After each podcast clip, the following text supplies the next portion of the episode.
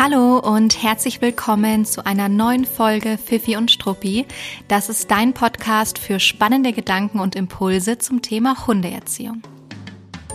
Ich bin Gloria und ich bin deine Host von diesem Podcast.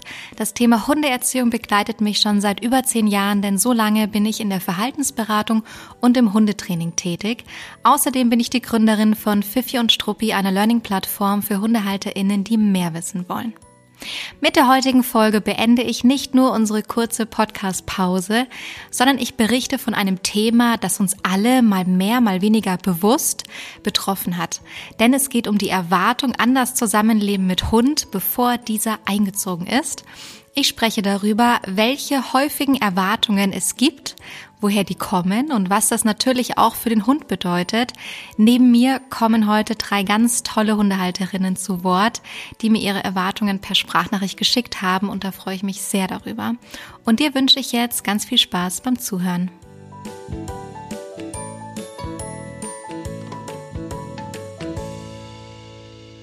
Das Zusammenleben mit Hund ist von einer Vielzahl von Erwartungen und Wünschen geprägt. Eigentlich hat jeder ein Bild im Kopf, wenn er sich dazu entscheidet, einen Hund adoptieren zu wollen, aufnehmen zu wollen. Das heißt, man hat damit, verbindet damit immer gewisse Bilder, Emotionen, Ideen, Erwartungen, die man eben sofort im Kopf hat, wenn man sich das ausmalt, wie es so sein würde, wenn man einen Hund hätte.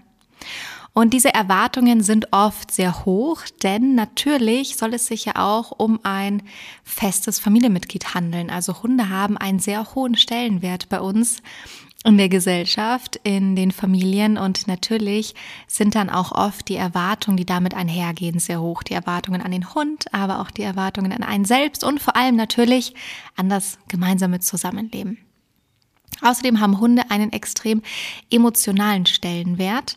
Ähm, natürlich ist es auch eine weitgreifende Entscheidung. Man nimmt ein Lebewesen auf, man hat viel Verantwortung. Das Leben wird ein Stück weit umgekrempelt, je nachdem, wie das Leben davor schon aussah. Ähm, und natürlich hat es damit auch sofort einen äh, wahnsinnig emotionalen Wert, wenn man sich dafür entscheidet und entschließt. Wir gucken uns an, was denn so die häufigsten Erwartungen sind. Das sind so die Erwartungen, die mir wiedergespiegelt werden, so in meiner Arbeit als Hundetrainerin. Und man hört da sehr häufig natürlich, dass die Hunde toll erzogen sind, lieb zu allen. Oft wird aber auch gesagt, ja, grundsätzlich muss der ja nichts können. Also zuerst kommt, naja, der soll schon gut erzogen sein und dann wird so ein bisschen zurückgerudert. Eigentlich muss er ja gar nicht so viel können. Er soll halt nur überall mit dabei sein. Was damit gemeint ist, ist, dass der Hund nicht auf jeden Schritt sich irgendwie auf eine Art dressiert verhalten soll. Man will nicht jeden Schritt überwachen, den der Hund macht. Aber der Hund soll eben immer mit dabei sein, ganz eng eingegliedert sein in das eigene, naja, total menschliche Leben. Ähm, und das ist eine super häufige Aussage, eine super häufige Erwartung und auch eine Erwartung, die ich sicherlich auch im Vorfeld hatte, bevor meine Hündin bei mir eingezogen ist. Natürlich hört der Hund perfekt auf die wirklich wichtigen Signale. Also der muss ja gar nicht unbedingt so viele kennen und können, aber so die wichtigsten Signale, die kann der perfekt. Also einen Rückruf, vielleicht sowas wie ein Stoppsignal oder auch ein Aussignal. Er kann alleine bleiben und natürlich soll er auch brav an der Leine laufen. Man will sich ja nicht die Schulter ausrenken. Kann ich auch verstehen. Insgesamt kommt ganz oft die Erwartung, dass es ja so viele Informationen zum Thema Hundeerziehung gibt und viele sind ja auch schon ganz fleißig davor am Konsumieren, gucken sich Fernsehsendungen an, lesen Bücher, gucken Webinare, vielleicht auch bei uns. Ähm, und man bekommt schon das Gefühl, ah, es gibt so viele Informationen und so einen guten Zugang zu all diesen Infos, dass wenn dann wirklich ein Problem auftreten sollte, man das schon hinbekommt mit all den Infos. Man ist ja auch nicht die erste Hundehalterin oder der erste Hundehalter. Ähm, und dann kann man das sicherlich auch recht easy trainieren. Also so diese Aussage, alles, was ich brauche, trainiere ich halt dann und bringe dem Hund bei.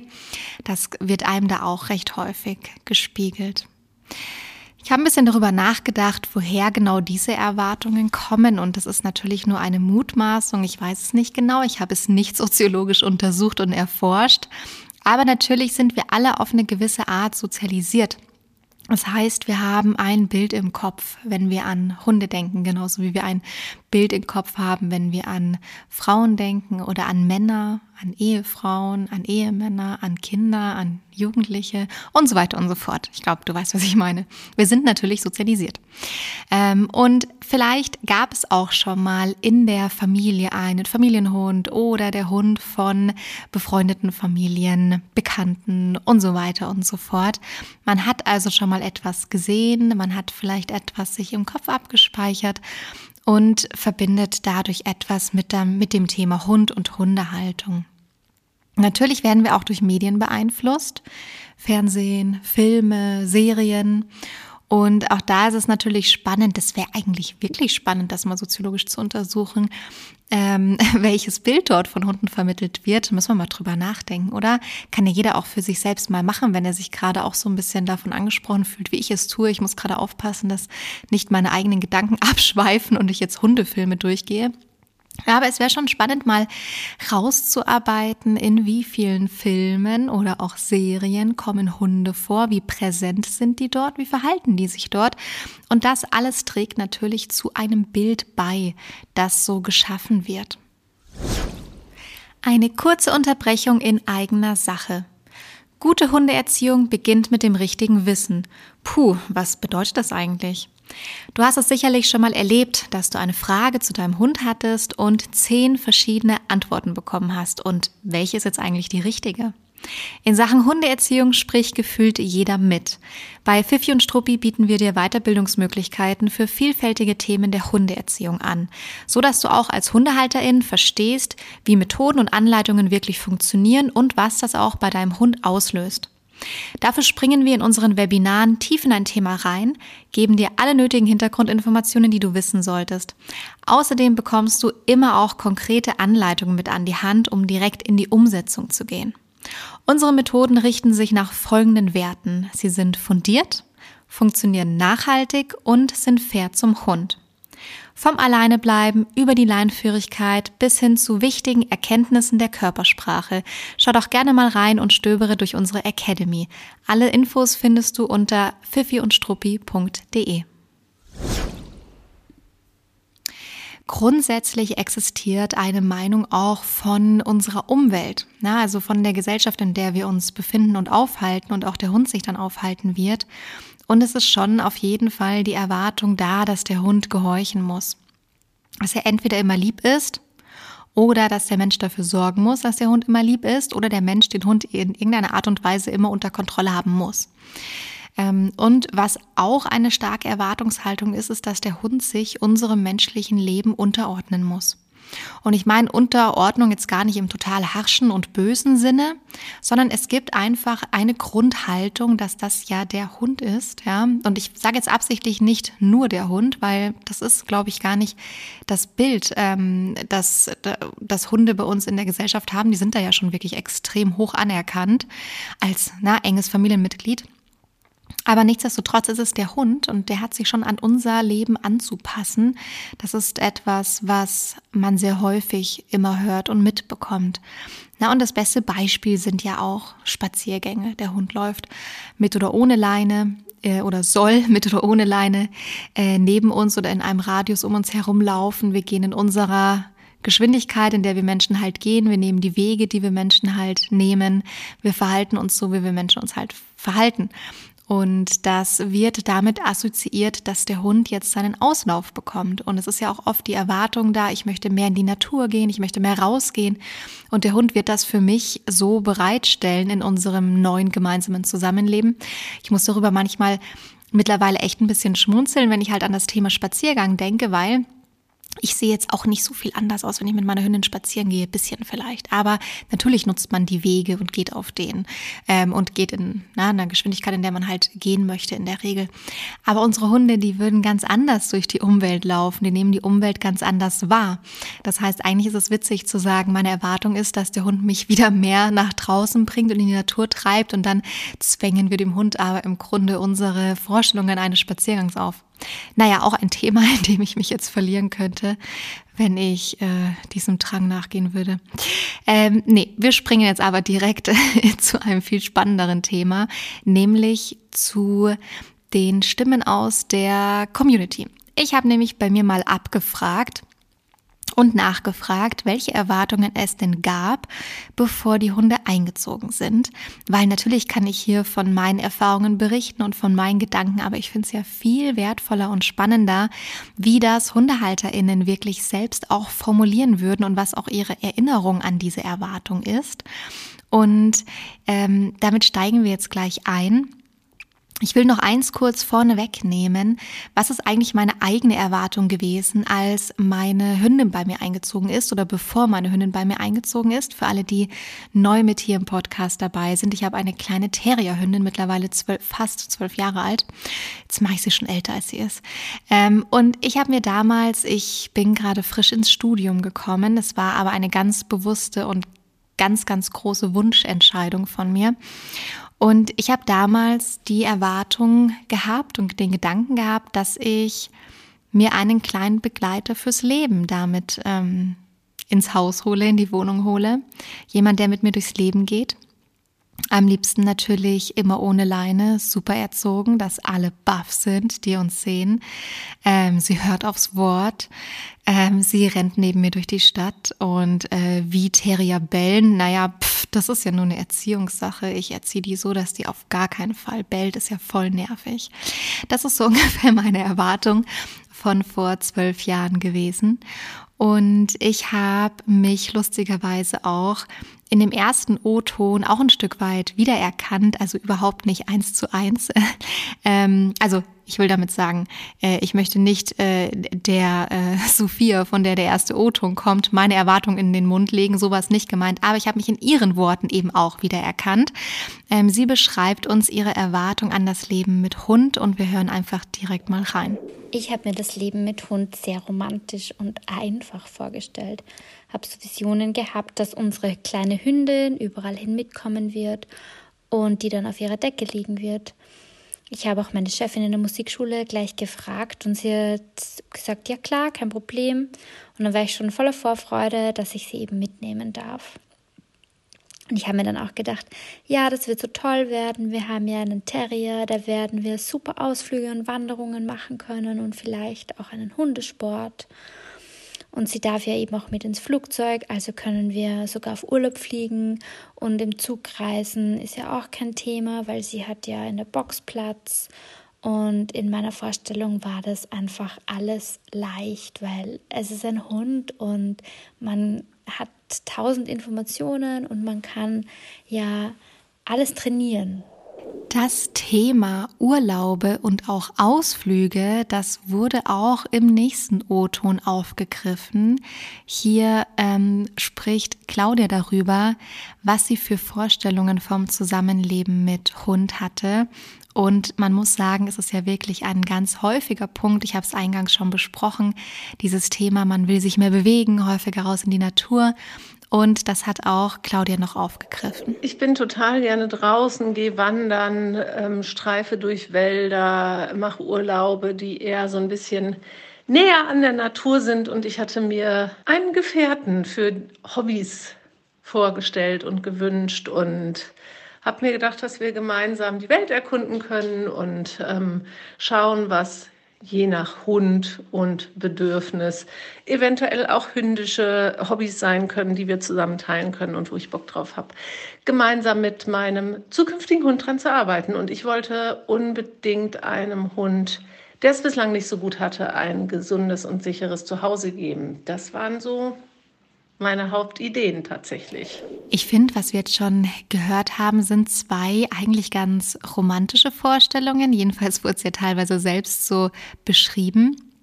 Und das deckt sich sehr mit den Erwartungen und Vorstellungen, die mir häufig wiedergespiegelt werden, wenn ich, bevor der Hund eingezogen ist, im Austausch bin mit HundehalterInnen.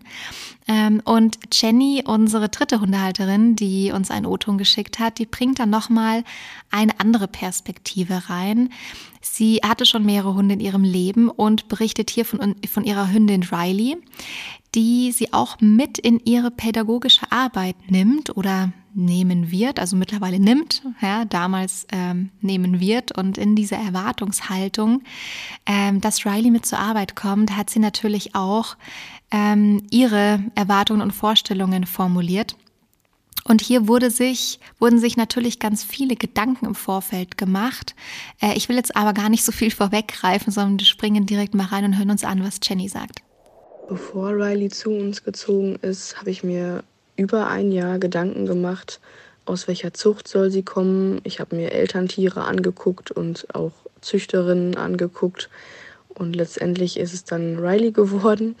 Ich habe mir gerade das äh, Arbeiten mit ihr viel, viel schwieriger vorgestellt. Also Arbeiten auf meiner Arbeit. Sie begleitet mich ja zur Schule.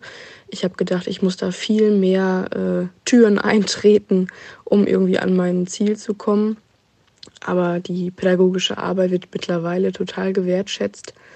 Und ähm, auch die Therapiehundeausbildung, die wir jetzt machen, die wird total positiv aufgenommen, dass wir uns damit beschäftigen.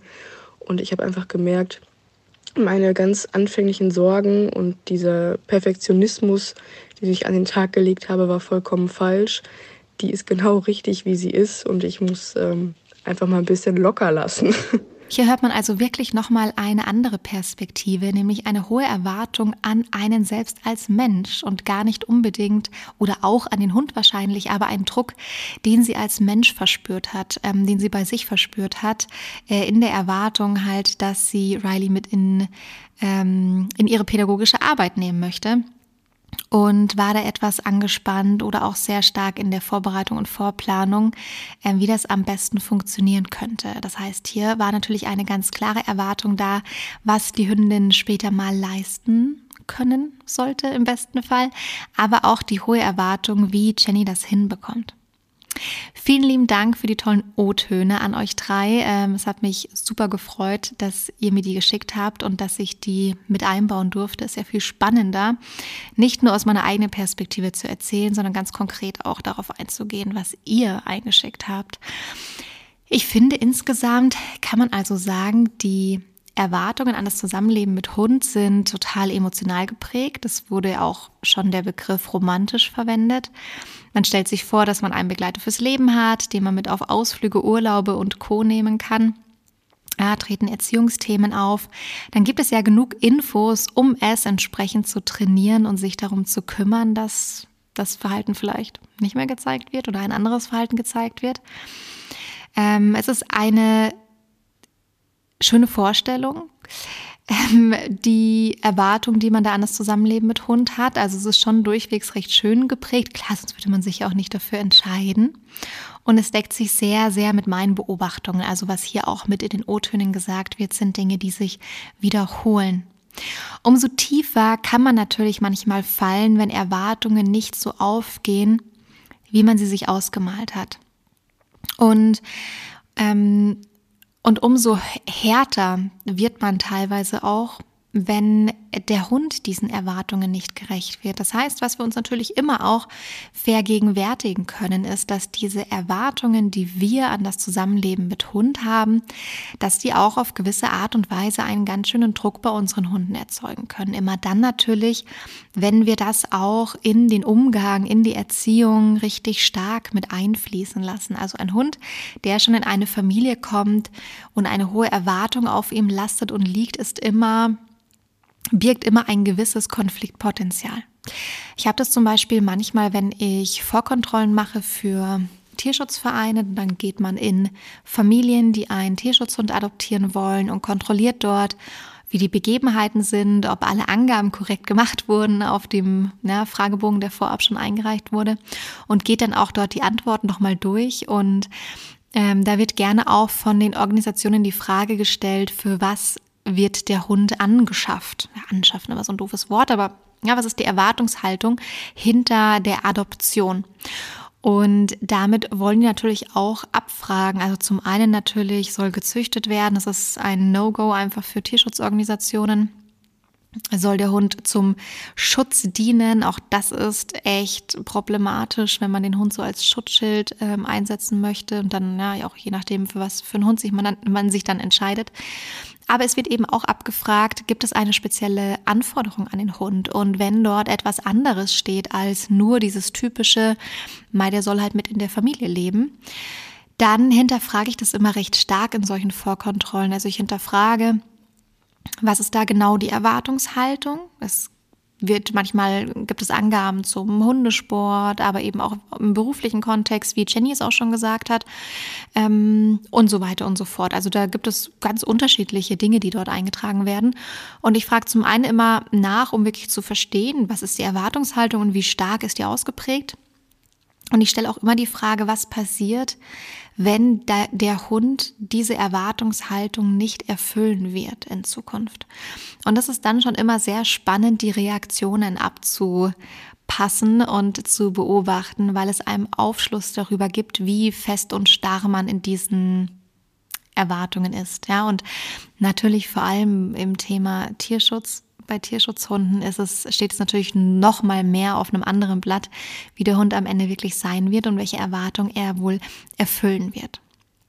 So, ähm, jetzt haben wir heute die Perspektive eingenommen, wie denn die Erwartungen an das Zusammenleben mit Hund sind. Was ich total spannend finde, ist aber auch noch die Brücke zu schlagen zum Thema Realität. Ja, also Erwartung versus Realität. Wie sieht's denn jetzt nun wirklich aus in der Realität mit Hund? Mm, und welche Erfahrungen da unsere drei Hundehalterinnen gemacht haben, das hören wir uns im zweiten Teil an, der direkt in der nächsten Folge kommen wird. Und äh, ja, ich hoffe, diese Folge hat dir gefallen. Du konntest vielleicht auch einen kleinen Impuls für dich mitnehmen, bist vielleicht über die ein oder andere Erwartungshaltung gestolpert und hast dir gedacht, ah ja, hm, die hatte ich auch oder, oh, hm, nee, die habe ich überhaupt gar nicht gehabt. Ich habe da wirklich an was ganz anderes gedacht. Ähm, über Feedback zur, zur, Folge freuen wir uns immer total. Ähm, also gerne über Instagram unter und Struppi oder per Mail an hello at und struppi.de. Und möchtest du noch tiefer in das Thema positive und faire Hundeerziehung eintauchen, dann guck total gerne mal bei fifiundstruppi.de vorbei. Bei uns kannst du dich als Hundehalterin zu vielfältigen Themen der Hundeerziehung und auch Hundegesundheit weiterbilden. Ganz viel Spaß dabei und bis zum nächsten Mal.